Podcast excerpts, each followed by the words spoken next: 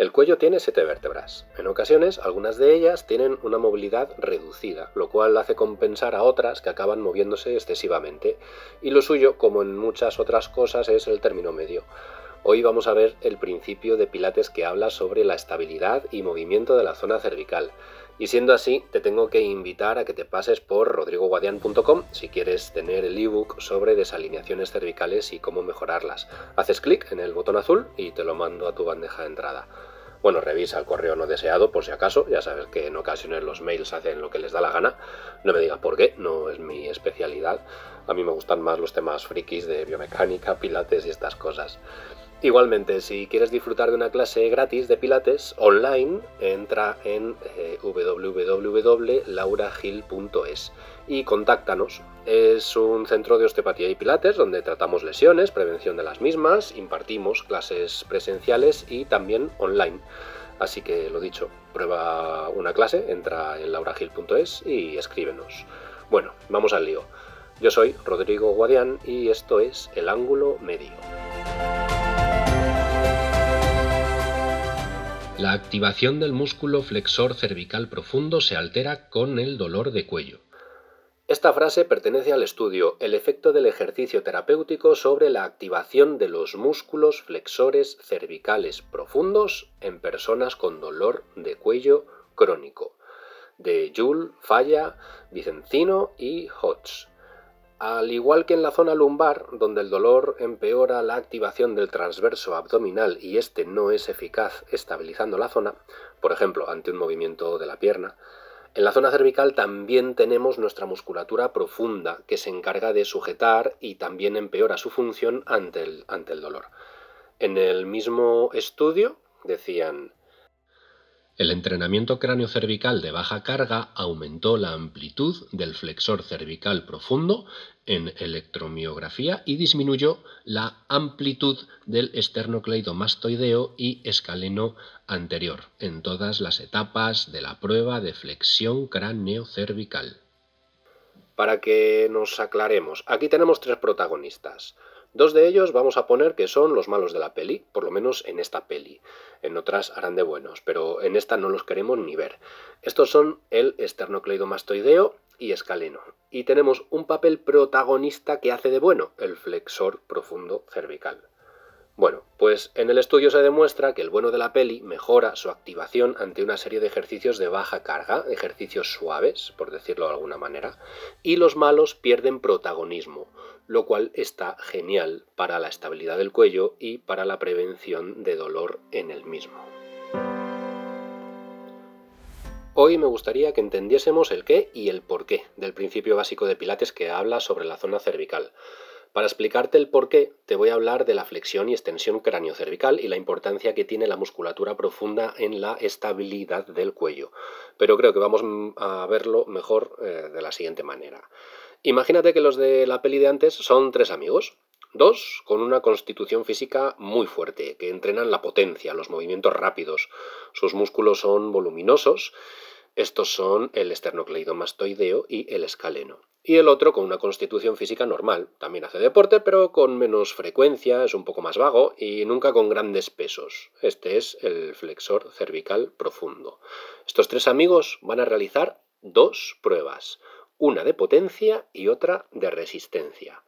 Y tienen opción de hacerlas todos juntos, por separado, eh, unos que hagan uno, otros que hagan otra, pueden hacerlo como ellos quieran. Lo que sucede es lo siguiente. Para la, para la prueba de potencia, que es correr los tres a la vez muy rápido, el esternocleidomastoideo y el escaleno, nuestros protagonistas cachas, cogen a su amigo por los brazos en volandas y salen pitando sin que éste ni siquiera pise el suelo. No ha tenido que hacer apenas nada. Para la prueba de resistencia, que es mantenerse los tres de pie todo el tiempo que puedan, los dos amigos que están más fuertes que el vinagre deciden que también van a evitar que el flexor, el flexor profundo, participe eh, ya que ellos entrenan mucho, aunque esta no sea su especialidad, pero como entrenan mucho y están muy fuertes, pues nada, ellos pueden con todo. Así que le agarran cada uno de un lado y le mantienen en vilo toda la prueba. Estas dos pruebas, la de moverse rápido, con potencia, y la de quedarse quieto, se repiten todos los días en nuestro cuello. Conclusión. Esternocleidomastoideo y escaleno acaban contracturados de realizar ellos todo el esfuerzo y nuestro amigo flexor profundo acaba débil de no activarse nunca. Incluso llega un momento que no se puede mantener en pie debido a su inactividad. Y eso ocurre en nuestro cuello continuamente. La musculatura superficial, la que moviliza, suele intervenir demasiado, en ocasiones realizando funciones estabilizadoras, lo cual corresponde a la musculatura profunda. Pero es que además la musculatura superficial no mantiene una buena alineación de la estructura ósea. Movimientos que realizamos con el cuello, sobre todo los movimientos rápidos, serían la prueba que hemos dicho que era de potencia. Es normal que del movimiento se encarguen principalmente los músculos más superficiales. La postura del cuello equivaldría a la prueba de mantenerse de pie. Aquí tenemos que dejar al flexor profundo cervical que participe, que sujete, que nos dé estabilidad manteniendo la curvatura fisiológica normal del cuello y pedirles a esternocleidomastoideo y escaleno que descansen un poco. Como hemos dicho antes, la actividad excesiva de estos músculos no mejora la alineación del cuello, todo lo contrario. Es como si los pilares principales de un edificio no los colocases en las zonas centrales del edificio, sino en la periferia, más en la parte de fuera. En algún momento el edificio se vendría abajo.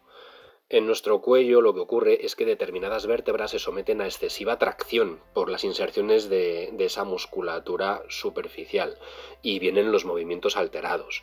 Hipermovilidad de algunos segmentos, cabeza adelantada, tortícolis o, dolor de cuello y cabeza, por ejemplo. Vamos ahora con el qué. ¿De qué va el quinto principio de Pilates sobre la posición y movimiento cervical? Para contarte qué tenemos que hacer con nuestro cuello en pilates, quédate con dos conceptos. Elongación axial, que no es ni más ni menos que crecer, alargar la, coronilla, y flexión cráneo-cervical, que va a ser bajar la barbilla muy ligeramente en dirección hacia nuestro esternón, sin llegar a activar nuestros músculos superficiales, que están supercachas y lo quieren hacer todo serán muy súper, pero luego cuando la cosa se complica dan unos problemas que no veas. Bueno, pues tumbado boca arriba, que es como mejor vas a alinear el cuello, realiza esas dos acciones. Crecer, alargar tu cuello, sobre todo pensando desde la coronilla, que es por donde continuaría la línea de tu columna, y bajar la barbilla ligeramente. Es posible que muy, muy, muy ligeramente. ¿Por qué? Porque necesitamos que no intervengan los músculos superficiales de los que hemos hablado antes para esto. Se puede comprobar palpando con nuestros dedos la inserción eh, en la clavícula del esternocleidomastoideo. Si yo noto que esa inserción, esa musculatura ahí se pone un poco más dura, es que lo estoy activando. Pero para no liarte, te dejo abajo en las notas del episodio el enlace al grupo de Pilates de Facebook en el Centro de Osteopatía, donde puedes ver varios vídeos y entre ellos en el que se explica este principio. Ten en cuenta que para la extensión se realiza lo mismo. Por ejemplo, para ejercicios boca abajo, donde voy a realizar un esfuerzo en contra de la gravedad con la musculatura extensora, también debo realizar esta preparación. De esta manera nos anticipamos al movimiento que vayamos a ejecutar con un cuello bien alineado, una musculatura profunda activa que irá ganando capacidad a medida que lo practiquemos y lo más importante, vamos a prevenir lesiones y movimientos incontrolados que en muchísimas ocasiones derivan en dolor.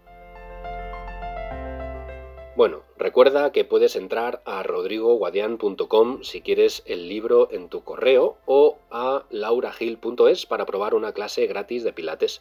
Espero que te haya gustado el episodio, quizás un poco largo, pero creo que es importante conocer el porqué a la hora de mover nuestro cuerpo y además es un tema como es un tema que, la intención que se le ponga es muy importante y esa intención cambia el nivel de activación de la musculatura que hablábamos. Bueno, aquí lo dejo, no me enrollo más, así que nos escuchamos por aquí. Hasta la próxima, chao.